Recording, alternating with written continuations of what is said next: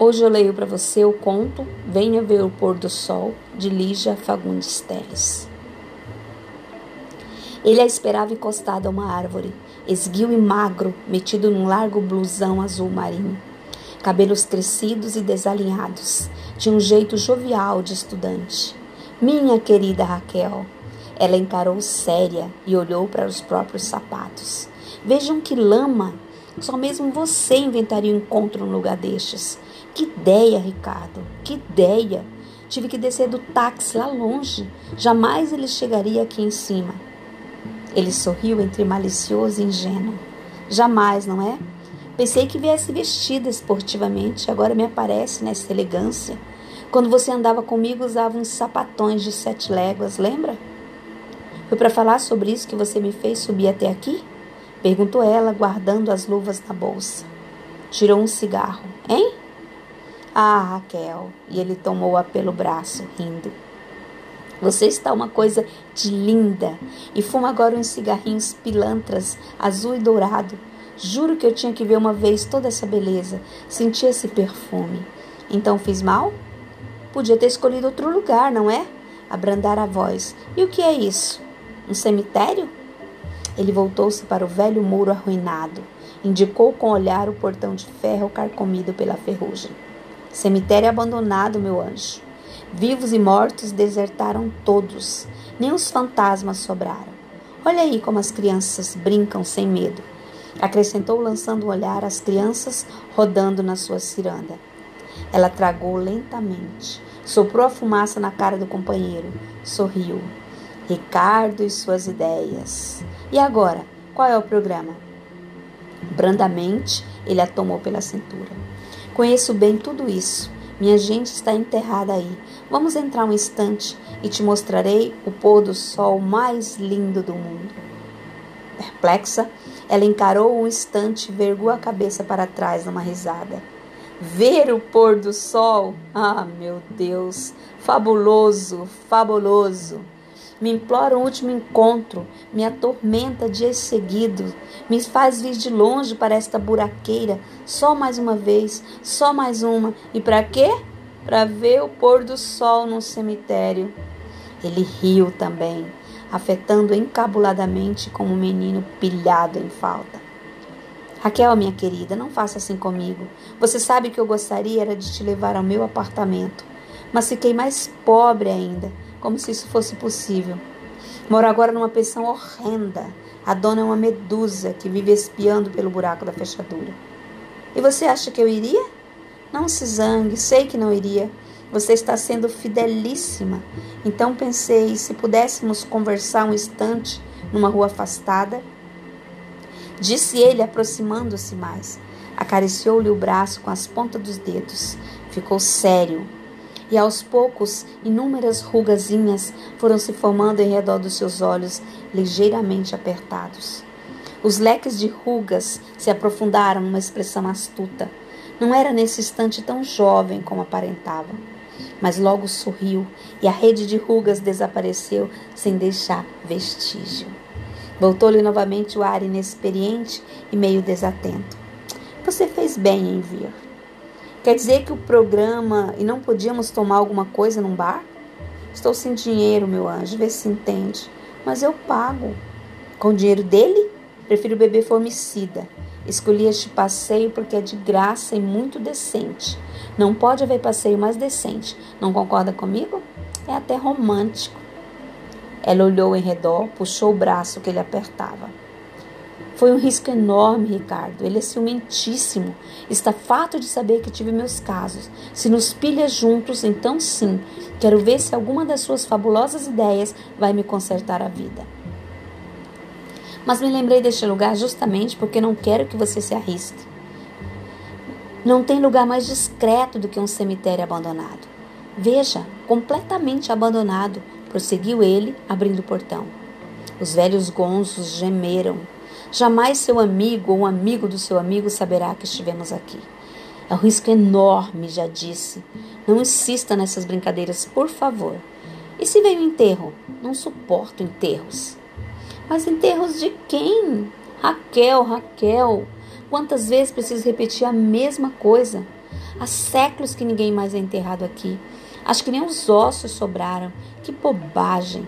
Vem comigo. Pode me dar o braço, não tenha medo.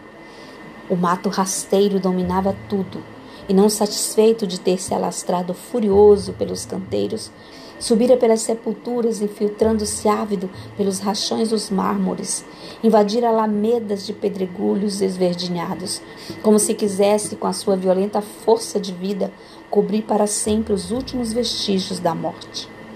For andando vagarosamente pela longa alameda banhada de sol. Os passos de ambos ressoavam sonoros como uma estranha música feita do som das folhas secas trituradas sobre os pedregulhos. Amoada, mas obediente, ela se deixava conduzir como uma criança.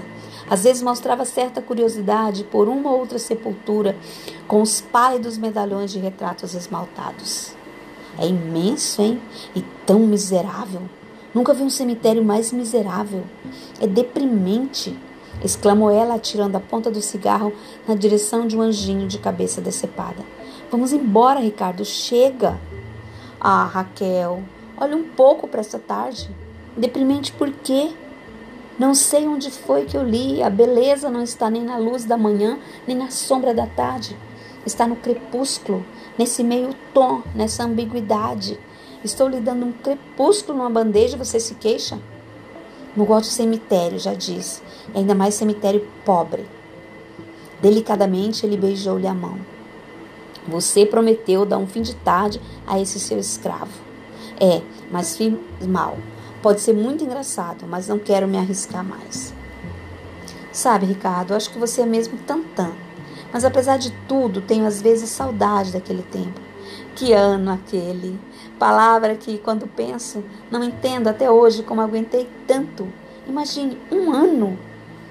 É que você tinha lido A Dama das Camélias, ficou assim toda frágil, toda sentimental. E agora? Que romance você está lendo, hein? Nenhum, respondeu ela, franzindo os lábios. Mas esse cemitério não acaba mais. Já andamos quilômetros. Olhou para trás. Nunca andei tanto, Ricardo. Vou ficar exausta. A boa vida te deixou preguiçosa. Que feio! lamentou ele, impelindo-a para frente. Já chegamos, meu anjo. Aqui estão meus mortos. Pararam diante de uma capelinha coberta de alto a baixo por uma trepadeira selvagem que envolvia um furioso abraço de cipós e folhas. A estreita porta rangeu quando ele abriu de par em par. A luz invadiu um cubículo de paredes enegrecidas, cheias de estrias de antigas goteiras. No centro do cubículo, um altar meio desmantelado, coberto por uma toalha que adquirira a cor do tempo. Dois vasos de desbotada opalina ladeavam um tosco crucifixo de madeira. Entre os braços da cruz, uma aranha tecera dois triângulos de teias já rompidas, pendendo como farrapos de um manto que alguém colocara sobre os ombros do Cristo. Na parede lateral, à direita da porta, uma portinhola de ferro dando acesso para uma escada de pedra descendo em caracol para a catacumba. Ela entrou na ponta dos pés, evitando roçar, mesmo de leve, naqueles restos da capelinha. Que triste é isso, Ricardo. Nunca mais você esteve aqui? Ele tocou na face da imagem recoberta de poeira, sorriu melancólico. Sei que você gostaria de encontrar tudo limpinho, flores nos vasos, velas, sinais da minha dedicação, certo? Mas já disse que o que eu mais amo neste cemitério é precisamente esse abandono, essa solidão. As pontes com outro mundo foram cortadas aqui e a morte se isolou total, absoluta. Ela adiantou-se e espiou através das enferrujadas barras de ferro da portinhola. Na semi-obscuridade do subsolo, os gavetões se estendiam ao longo das quatro paredes que formavam um estreito triângulo cinzento. E lá embaixo? Pois lá estão as gavetas, e nas gavetas minhas raízes. Pó, meu anjo, pó, murmurou ele. Abriu a portinhola e desceu a escada. Aproximou-se de uma gaveta no centro da parede, segurando firme a alça de bronze como se fosse puxá-la. A cômoda de pedra, não é grandiosa? Deteve-se no topo da escada. Ela inclinou-se mais para ver melhor. Todas essas gavetas estão cheias? Cheias, sorriu. Só as que têm o retrato e a inscrição, está vendo? Nessa está o retrato da minha mãe. Aqui ficou minha mãe, prosseguiu ele, tocando com as pontas dos dedos no medalhão esmaltado, embutido no centro da gaveta. Ela cruzou os braços, falou baixinho, um ligeiro tremor na voz. Vamos, Ricardo, vamos. Você está com medo? Claro que não, estou é com frio. Suba e vamos embora, estou com frio. Ele não respondeu. Adiantara-se até um dos gavetões na parede oposta e acendeu um fósforo. Inclinou-se para o medalhão frouxamente iluminado. A priminha Maria Emília. Lembro-me até do dia em que tirou esse retrato. Foi uma das duas semanas antes de morrer. Prendeu os cabelos com uma fita azul e vejo-a se exibir. Estou bonita? Estou bonita? Falava agora consigo mesmo, doce e gravemente. Não, não é que fosse bonita, mas os olhos. Venha ver, Raquel. É impressionante como tinha os olhos iguais aos seus. Ela desceu a escada, encolheu-se para não esbarrar em nada. Que frio que faz aqui e que escuro. Não estou enxergando. Acendendo outro fósforo, ele ofereceu à companheira. Pegue, dá para ver muito bem. Afastou-se para um lado. Repare nos olhos, mas estão tão desbotados, mal se vê que é uma moça. Antes da chama se apagar, aproximou-a da inscrição feita na pedra. Leu em voz alta, lentamente.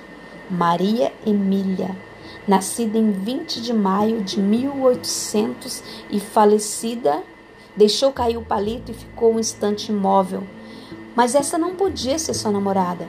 Morreu há mais de 100 anos. Seu mente, um baque melancólico, decepou-lhe a palavra pelo meio. Olhou em redor. A peça estava deserta. Voltou a olhar para a escada. No topo, Ricardo observava por detrás da portinhola fechada.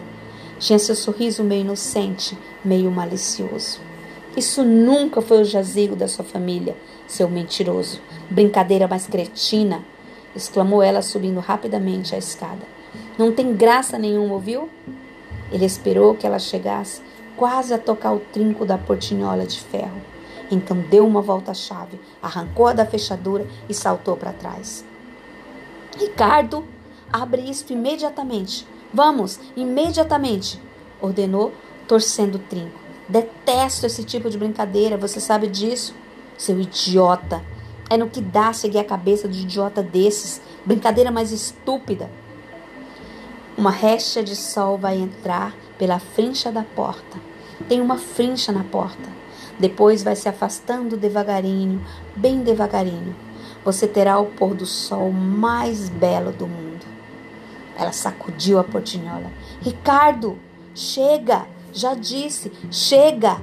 Abre imediatamente, imediatamente! Sacudiu a portinhola com mais força ainda. Agarrou-se a ela, dependurando-se por entre as grades. Ficou ofegante, os olhos cheios de lágrimas.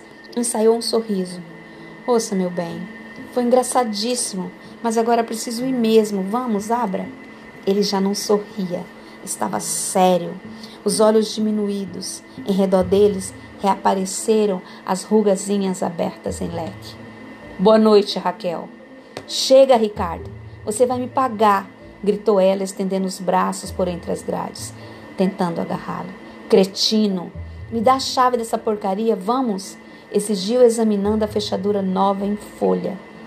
Examinou em seguida as grades cobertas por uma crosta de ferrugem. Mobilizou-se. Foi erguendo o olhar até a chave que ele balançava pela argola como um pêndulo. Encarou, apertando contra a grade a face sem cor. Esbugalhou os olhos num espasmo e amoleceu o corpo. Foi escorregando. Não, não. Voltado ainda para ela, ele chegara até a porta e abriu os braços.